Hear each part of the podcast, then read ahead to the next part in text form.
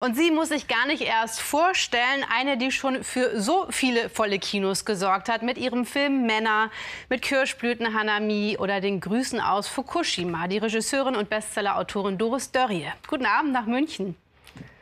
Guten Abend, grüß Sie. Frau Dörrie, das Kino, also dieser Ort, wo wir uns mit wildfremden Menschen versammeln, um dann gemeinsam schweigend auf eine Leinwand zu schauen. Ist dieser Ort noch zu retten? Ja, wir haben schwere Zeiten natürlich im Moment. Nur mein allererster Film, 1976, man glaubt es kaum, war ein Film übers Kinosterben. Der hieß Ob's stürmt oder schneit und hat sich gedreht um eine alte Kinobesitzerin, die alles getan hat, um ihr Kino zu retten in der Provinz. Und das war der Abgesang aufs Kino. Also seit ich denken kann, seit ich Filme mache, äh, geht es immer darum, dass das Kino eigentlich stirbt. Und zum Glück ist es äh, nie gestorben. Deshalb habe ich auch Hoffnung, dass wir es jetzt wieder über diese schweren Zeiten retten können. Aber natürlich müssen wir uns noch mal wirklich genau auch überlegen, was wollen wir für ein Kino haben? Wie wichtig ist uns das Kino?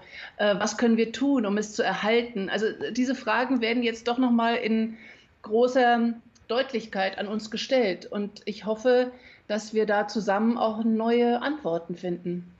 Was mir bislang ja überhaupt nicht so äh, klar war, wie sehr wir abhängen von Hollywood. Also dass der Marktanteil von amerikanischen Filmen in deutschen Kinos zwei Drittel beträgt.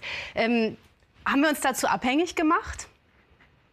Naja, das ist eigentlich schon toll, dass es nur zwei Drittel sind, denn das war früher noch ganz anders. Also es gab natürlich erst mal nach dem Krieg äh, so eine eine ähm, ja, Bestimmung für die Kinos, dass sie so und so viele amerikanische Filme auch spielen mussten. Und dann hat der deutsche Film langsam, aber stetig zugelegt. Also doch so, dass wir eigentlich sehr stolz darauf waren, dass wir diesen gewissen Prozentsatz an deutschen Filmen im Kino hatten und auch halten können. Und der ist sogar immer besser geworden, auch über die letzten Jahre. Ähm, na klar, das Kino weltweit ist von amerikanischen Blockbustern abhängig. Aber es ist im Moment eben auch eine Gelegenheit, darüber nachzudenken, wie viel Blockbuster brauchen wir denn wirklich, um zu überlegen, leben? Und ist es nicht vielleicht auch eine Chance für die lokalen Produktionen, für die eigenen Filme? Es gibt ja äh, schon ein paar Beispiele, ne? weil einige Blockbuster jetzt nicht anlaufen. Äh, bringt zum Beispiel ja. die Konstantin. Der bayerische Bond, der Genau, ja, das ist immer Ihr Ton eben weg gewesen. Statt Bond kommt die bayerische Komödie. Ist der das die große Chance?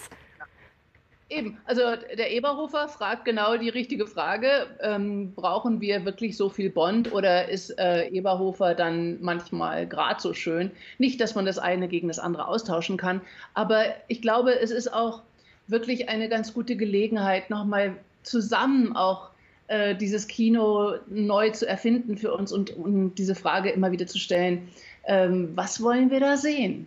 Und das, äh, ja, ist eine Gelegenheit, diese Frage noch mal ganz anders auch zu stellen und zu formulieren und auch hoffentlich zu beantworten. Was, Was wollen wir in unseren Kinos sehen? Ich glaube nicht, dass wir diesen Raum wirklich aufgeben wollen. Es ist ein mystischer Raum, ein mythischer Raum, dieser, dieser dunkle Bauch, in dem wir da zusammensitzen. Und den werden wir bestimmt auch erhalten. Jetzt haben wir vor allem aufs Kino geschaut, auch an dem Beitrag vorher. Jetzt ist die Filmbranche ja viel größer. Also 80.000 Arbeitsplätze hängen allein in Deutschland dran, dann nochmal 8.000 in Österreich. Ähm, was meinen Sie, diese ganzen Beleuchter, die Kameraleute oder auch Regisseurinnen wie Sie, was kommt jetzt auf die zu? Naja, was wir leider in der ersten Phase der Pandemie gelernt haben, war, dass äh, die Kultur äh, nicht besonders hoch angesehen ist in unserem Land. Also das Erste, was passiert, ist, dass äh, alle immer sagen, oh, wir schließen die Theater und die Kinos, aber die Gastronomie, aber die Fußballspiele. Und das passiert schon wieder oder es wird auch wahrscheinlich jetzt in der zweiten Welle wieder passieren. Und das ist für uns alle wahnsinnig bitter. Denn wie Sie sagen, da hängen so viele Jobs dran, so viele Menschen, so viel kreative Energie. Und dass da das Einfachste natürlich immer ist zu sagen, Kinos dicht, ja, das ist sehr, sehr bedauerlich. Denn auf der anderen Seite, ähm, das Kino ist ein sehr sicherer Ort. Also wir haben da ja Hygienekonzepte noch und noch und man kann sehr gut eigentlich ins Kino gehen. Es gibt keinerlei nachgewiesene Ansteckungen hm. im Kino. Äh, wenn ich dann im vollen Bus äh, durch die Gegend fahre und in der U-Bahn, dann frage ich mich, wieso soll das Kino unsicherer sein als der Nahverkehr oder das Flugzeug? Also Gucken das alle auch nach vorne und schweigen. ja.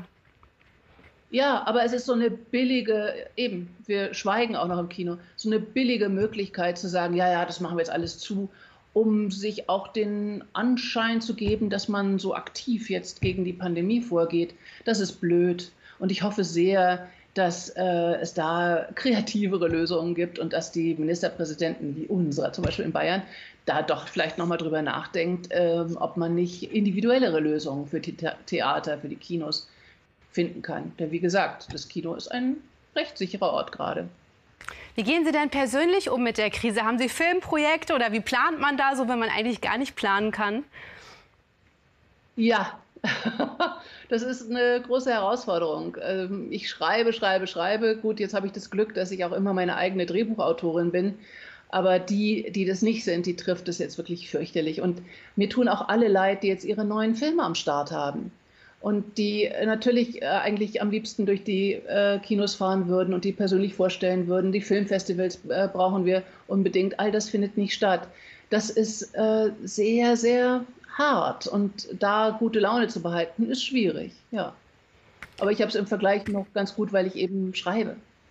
Dann freuen wir uns auf Ihren nächsten Film, den wir dann hoffentlich auf großer Leinwand auch weiter sehen können. Ganz herzlichen Dank nach München, Doris Dörrie. Danke Ihnen. Vielen Dank. Tschüss.